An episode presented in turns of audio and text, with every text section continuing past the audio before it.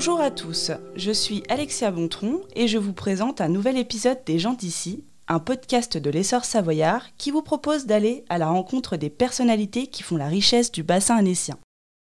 Aujourd'hui, nous recevons le vigneron et éleveur d'escargots Philippe Héritier, à la tête du domaine des Orquis à Poisy, un domaine viticole produisant du vin de Savoie en agriculture biologique. Vous êtes donc viticulteur, vous travaillez la terre, mais vous n'avez pas toujours été dans ce secteur. Que faisiez-vous avant? Comment a démarré l'aventure? Oui, bonjour Alexia. Tout d'abord, merci de, me recevoir là, ici, dans vos studios. Euh, donc, on a, à, la, fin des études, euh, je suis rentré ben, au Crédit Agricole pour financer l'agriculture euh, sur un secteur géographique de Samoin, Vieux-en-Sala, etc.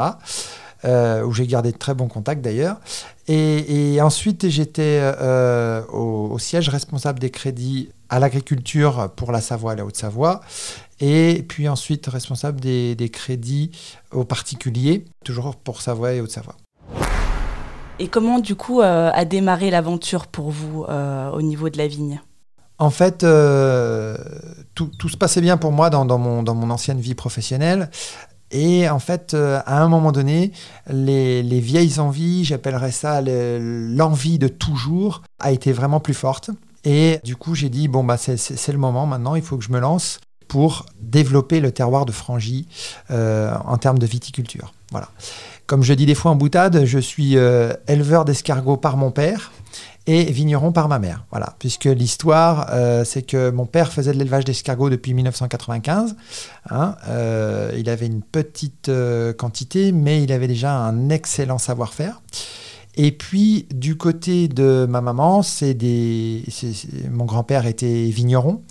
Et petit à petit, quand je suis parti faire les études, etc., je suis allé à Lyon, je suis allé à Toulouse, et euh, on prenait toujours les bouteilles euh, du grand-père avec nous. Et, c'est là que j'ai pris conscience qu'on avait sur ce terroir de Frangy, avec notre cépage roi qui est l'Altesse, on avait un vrai, vrai potentiel qualitatif. Et, ensuite, très tôt, j'ai eu cette envie justement de développer ce terroir de Frangy qui mérite euh, bien plus. Vous êtes aujourd'hui donc à la tête du domaine des orchis à Poisy. Euh, qui faites-vous exactement? Alors donc ce qu'on y fait, euh, donc on y fait du vin, vin de Savoie. Donc on a 7, hectares et demi de, terre maintenant, de, vignes, qui sont euh, pour la plupart situées à Frangy. Et le nouveau projet de cette année, c'est la plantation de 1,2 hectare de vignes à Taloir. Donc très intéressant pour, euh, pour moi, pour voir euh, avec euh, des cépages similaires, avec des convictions similaires, l'effet du terroir sur, sur le type de vin qu'on va obtenir. Donc au domaine des orchis, on fait du vin, mais on fait aussi de l'élevage d'escargots, depuis toujours, hein, depuis 2007. Et également, il y a une troisième activité qui me tient vraiment très à cœur, c'est qu'on fait de l'accueil. Voilà, alors euh, j'ai notamment deux prestations euh, vraiment très sympathiques que j'ai appelées euh, l'apéro barrique. Ça, l'apéro barrique, c'est mes vins, dégustation de mes vins, dégustation de mes escargots, en même temps qu'une visite du chai, des parcs à escargots, etc., avec toutes les explications. Et puis ensuite, j'ai ma prestation que j'ai appelée buffet barrique, où c'est mes vins, mes escargots, fromage affiné, charcuterie, dessert. Voilà, donc là, vous avez la, totalité, toujours pareil, avec la visite du chai, euh, des parcs à escargots et toutes, euh, les explications pour passer la soirée euh, complète. Votre vin est à la carte de beaucoup de bonnes tables sur le bassin annécien et notamment au sein de grandes maisons étoilées. On peut citer notamment euh, Laurent Petit, Jean Sulpice, Johan Comte. Comment cela s'est fait? Est-ce une forme de reconnaissance, euh, d'aboutissement de votre travail? Oui, tout à fait. C'est, une, c'est toujours une, très très belle reconnaissance d'être dans ces établissements-là. Mais euh, ce qui est intéressant et ce qui est important pour moi à dire, c'est que ce sont ces établissements-là qui m'ont fait connaître au tout départ. Et euh, ils m'ont fait confiance, ils m'ont fait connaître et, et, vraiment je les, je les remercie, euh, je les remercie vraiment puisque euh, à partir du moment où j'ai commencé à, livrer ces établissements-là, la boule de neige a grossi beaucoup plus grosse, beaucoup plus vite, je dirais, en, termes de, réputation et de, nombre de clients. Donc on peut dire que le bouche à oreille euh, y est pour pas mal. Le bouche à oreille y est vraiment pour, pour beaucoup.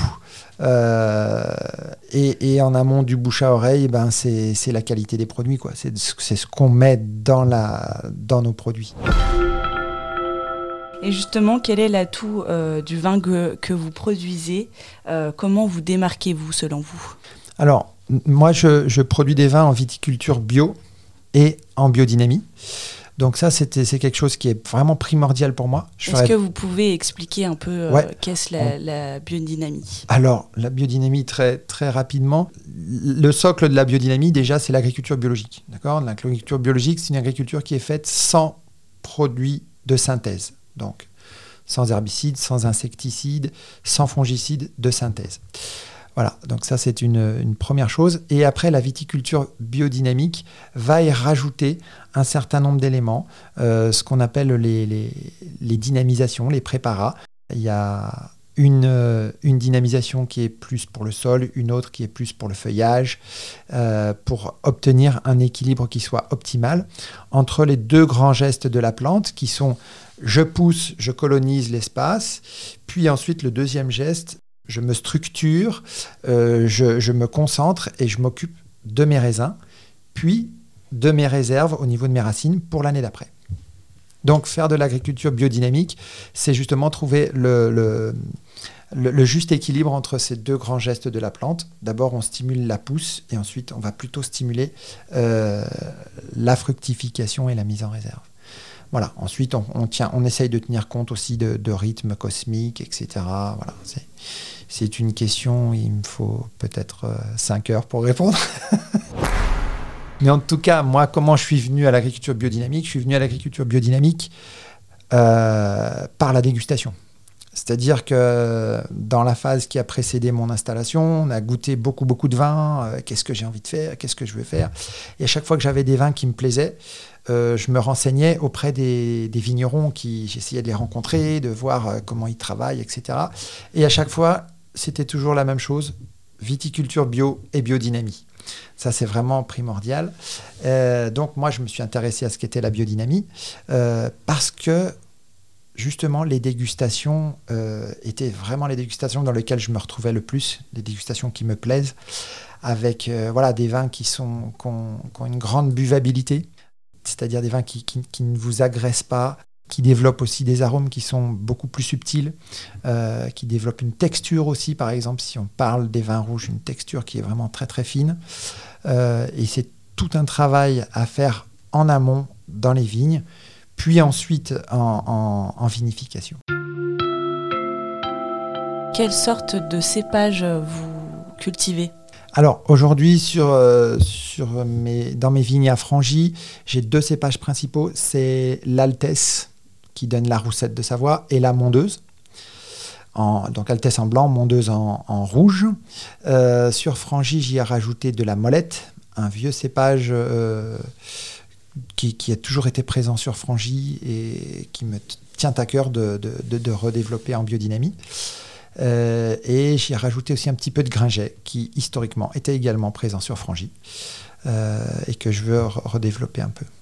Et donc dans tous les cas, des cépages qui viennent de Savoie et Haute-Savoie. Dans tous les cas, des cépages qui viennent de Savoie et de Haute-Savoie. Et là, euh, cette année, avec, on, a, on, a, replanté euh, presque 1,5 hectare de vignes et euh, j'y ai mis la part belle à la mondeuse blanche. Là aussi, cépage historique de Savoie, peut-être l'un des plus vieux cépages de Savoie, et qui est un petit peu, qui a été un petit peu délaissé.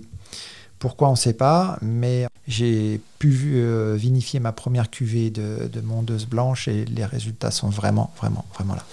Donc des résultats prometteurs. Pour vous, justement, qu'est-ce qui fait un bon vin? Qu'est-ce qu'un bon vin? Alors, un bon vin, pour moi, la première, la première chose qui me, qui, qui me vient en tête, c'est cette notion de buvabilité. Alors, quand vous débutez, moi, on me dit Ah, attends, une belle buvabilité. Ben, J'ai dit Bah oui, euh, on ne sait pas trop comment le prendre parce qu'on n'arrive pas à voir au niveau des, des, impressions euh, ce que peut être la buvabilité. Mais en tout cas, c'est un vin qui vous fait du bien. Moi, combien de fois les, les, plus beaux commentaires de dégustation que j'ai pu avoir, euh, encore la semaine dernière, les gens me disent Ah, mais ton vin, il me fait du bien, ton vin, il me redresse.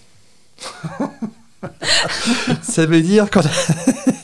Commentaires de dégustation euh, qu'on, à la limite, on, ne s'attend pas à ce type de commentaires de dégustation, mais ça veut vraiment dire ce que ça, ça veut vraiment. Pour moi, c'est un, très très beau compliment.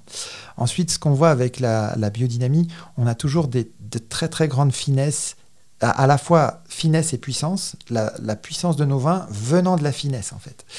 Euh, notamment sur, les, sur le nez du vin, qui est toujours très très subtil et, plutôt marqué, et puis aussi sur, euh, sur, sur, tous les arômes qui sont, qui sont véhiculés dans ce vin.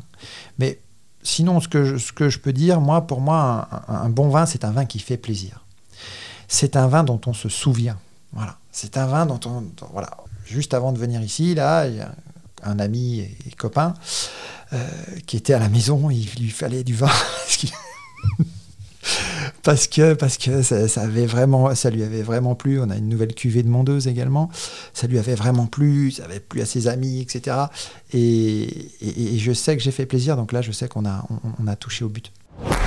Et justement, euh, quels sont vos projets futurs euh, dans l'avenir? Qu'est-ce que Qu'est-ce que vous prévoyez de faire? Alors, donc, par rapport au projet, on, vient de replanter, comme j'ai dit tout à l'heure, 1,5 hectare de vignes, euh, dont euh, la, plus, grosse partie euh, sur un nouveau terroir pour nous, qui est, le terroir de, de Taloir, donc terroir là aussi historique, les pieds dans, le lac, voilà. Et, ça, ça c'est un projet, il faut expliquer, c'est un projet, on, a planté cette année, mais c'est un projet, ça fait trois ans qu'on le prépare. Et euh, on aura nos premiers raisins dans 3 ou 4 ans. Ça veut dire nos premiers vins dans 4 ou 5 ans. Donc là, il y a déjà un très gros projet, mais on est sur un, on est sur un espace-temps qui est plutôt lié à un temps long euh, qu'à un temps court. Donc là, pour l'instant, le projet, c'est vraiment de, bien réussir l'implantation de cette vigne-là. Et puis ensuite, bah, va arriver, quand arriveront les raisins, eh ben, il va falloir, on, va avoir autant de, nouveaux projets que de cuvées que, l'on va pouvoir faire. Donc ça, c'est déjà quelque chose qui va nous, occuper pendant, pendant 4 ou 5 ans.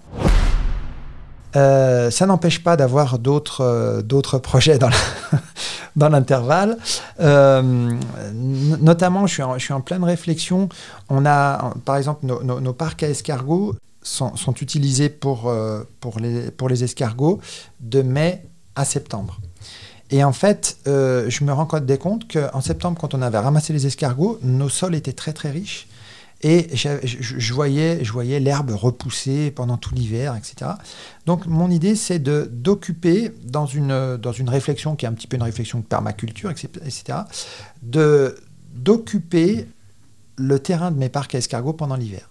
Donc j'ai cherché des cultures qui puissent euh, s'implanter au mois d'octobre, et se ramasser au mois d'avril. Et comme ça, ça me permettrait d'alterner avec les escargots. Et donc, je suis tombé sur la culture de morille. Et euh, ben, ça fait trois ans qu'on fait des essais. Pour l'instant, on se rend compte, on va le dire comme ça, que c'est un savoir-faire qu'il faut qu'on acquiert. Voilà. Mais euh, dans cette démarche-là, je me rends compte aussi qu'on a des coproduits qui sont très intéressants, à savoir les mares, à savoir les, les, coquilles d'escargot qu'on ne veut pas, qu'on ne veut plus utiliser, etc. Et notamment sur les marges, j'aimerais bien me développer aussi sur une, autre culture de, champignons, type euh, le, shiitake, les choses comme ça, pour faire de ce qu'on pourrait appeler un déchet, ou de ce que j'appelais encore il n'y a pas très longtemps un déchet, c'est-à-dire les marcs quand on a pressé les, raisins et qu'il reste les peaux et les, les pépins. Mais quelque part, si le raisin était de grande qualité, je ne vois pas pourquoi les peaux et les pépins ne seraient pas un substrat de grande qualité aussi.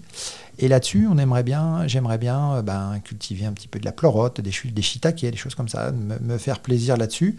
Et je me dis, ce qui est important aussi, c'est d'acquérir un savoir-faire qui après, euh, ben, les enfants qui viennent derrière, si ils veulent me rejoindre, il y a un, un savoir-faire de plus. Et ça, ça m'intéresse vraiment dans une optique de dire on a des coproduits et on essaye de les, de les valoriser, de les utiliser.